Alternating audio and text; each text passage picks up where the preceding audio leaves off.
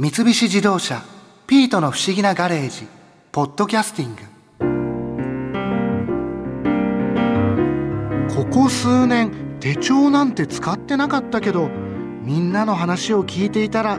来年は使ってみてもいいかなって気になったよ。文具王の高畑正幸さんの話は特に印象的だったなあ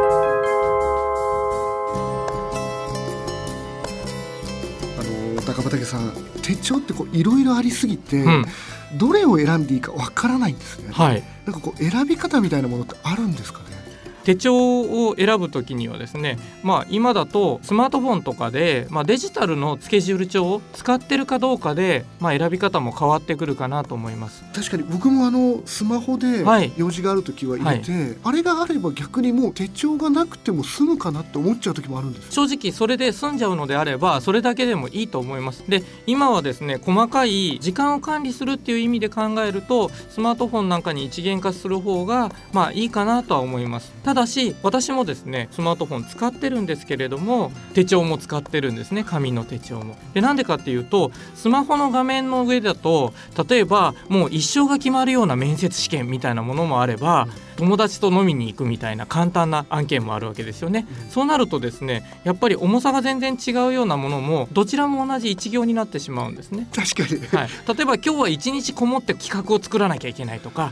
この原稿を書かなきゃいけないっていうのは一行しかないけどものすごく大事な日もあるんですね。それがやっぱりその重さの違いみたいなものが表現しづらいので紙の手帳の方にですねまあ僕の場合は1ヶ月の見開きを使ってるんですけどもその日のところをですねもう赤い枠で囲ってしまいます。なので全体を俯瞰するのに手帳を使って細かい時間の確認をするのはスマホを使うみたいな使い方が、まあ、スマホと併用であればいいんじゃないのかなと思います。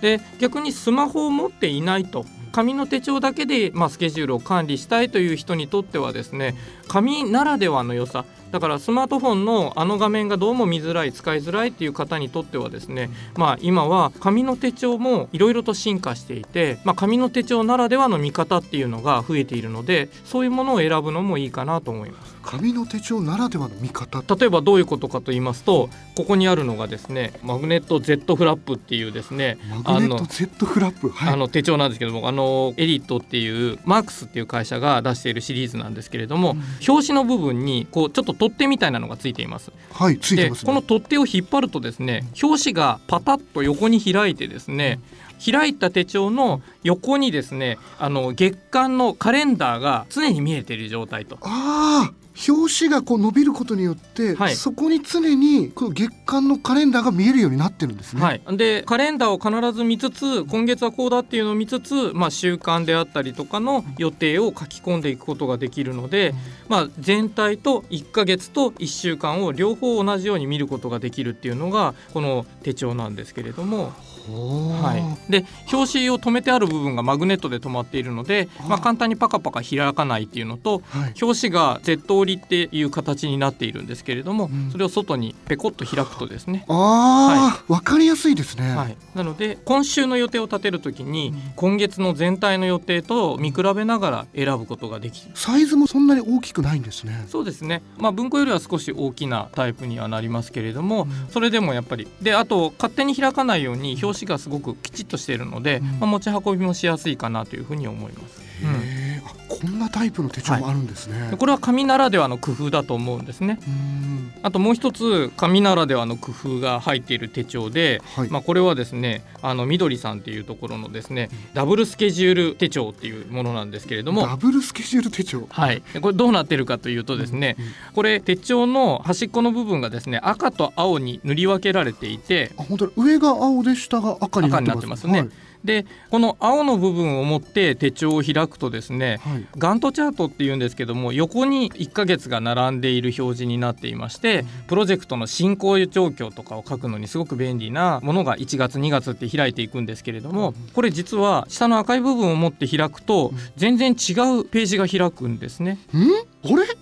え、ささっきと違いますよね。違いますよね。で下の部分を持ってめくると、はい。今度は月間見開きの、まあ、ブロックっていう、まあ、はい。カレンダーみたいな表示に変わるんですね。えだって普通に開いてますよね、はい、これ実はここにちょっとした仕掛けがあってですね、はい。あの持つ部分を変えると開くページが変わるっていう、まあ、ちょっと手品っぽい仕様になってまして、えちょっとやってみてもいいですか、はい。え上の青の部分をはい、持って開くと。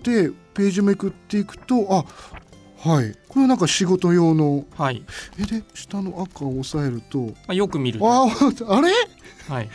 不思議ですねこれ。ですよね。なので例えば仕事とプライベートをはい。両方一冊の手帳に書いているんだけどプライベートの部分を誰かに見られたくないという時にですねわざわざ隠してる風でなくてさらっと開いて プライベートのものは見せなくて済むと。あなるほど、はい。自然とその騙せるわけですよ。騙すっておかしいですはい、だからもうそのプライベートのことを書いてあるっていう存在自体を悟られることなく仕事のページだけを開くようなことができてしまうんですね。あーでもなんかちょっと嬉しいかそのプライベートの用紙って、はい、なんか恥ずかしいじゃないですか、はいはい。書いた時も、はい。だからなんか書くのもちょっとためらったりするのが分けられるっていうことなんですね、ねで分けられるだけじゃなくってそのどちらを開くかっていうのが、うん。まあ、指をかける場所を変えるだけっていう。えなんでこんな風になるんだろね、手帳の端っこが若干切れて切り書きが入っているんですけどもそれだけなんですけれども非常に単純な仕掛けで、うそれでこういう風になるんですね。はい、これ面白いですね、はいなのでまあこうやってですね、まあ、この場合だとプライベートと仕事の切り分けはアプリでこう変更するよりもずっと簡単にできるんですね。うんなので紙の方が早い検索っていうのもあったりするんですね。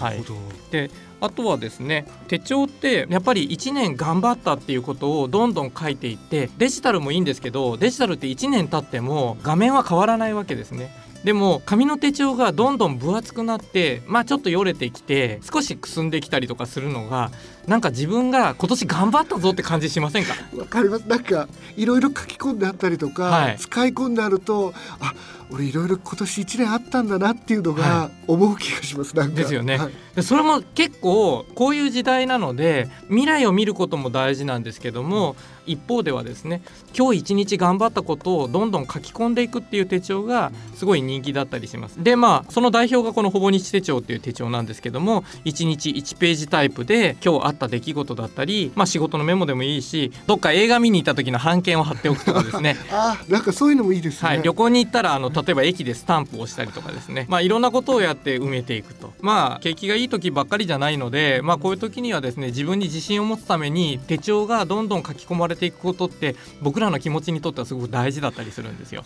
あなんか前向きな手帳であったり、うん。まあ後ろ向きっていうのも変ですけど。時系列的になので、はい。まあ、未来を切り開く手帳と現在を慈しむ手帳っていう感じなんですけども。手帳にもそういう種類があるんですね、ありますね、まあ、どちらも兼ねている場合も多いんですけども考え方としてはどっちが好きっていうのもあったりするので、まあ、どちらもいいですね。これがほぼ日手帳、はい。があります。あと手帳ってやっぱり思った通りに使えないことも、まあ、よくあるんですね。買ってはみたけどどうもちょっと合わないとか。あります。ありますよね。でどうしてもやっぱり手帳って正解がどうしてもないんですね。あのもう本当に手帳とダイエットと片付けっていうのは成功してる人はいるけど正解はないっていう。確かに。はい、なので、まあ、使い始めて1月2月使っててちょっとしんどいなと思ったら4月始まりの手帳っていうのがまた発売されるので書ききれなかったらもうちょっと書けるものがいいなとかちょっとこんなには書くとこなくて白いページばっかりだなと思ったらもうちょっとちっちゃいのにしてみるとかこればっかりは使ってみないといいかどうかってやっぱ本当のところはわからないのでチャレンジはしてみていただきたいなと。思います。なるほど。はい。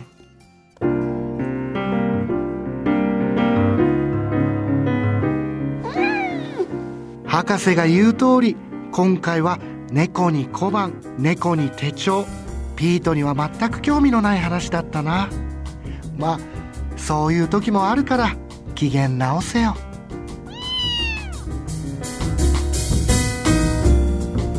三菱自動車ピートの不思議なガレージポッドキャスティング。このお話はドライブアットアース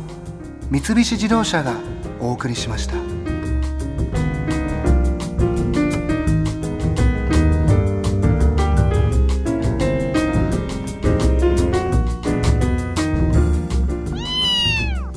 こで耳寄りなお知らせです。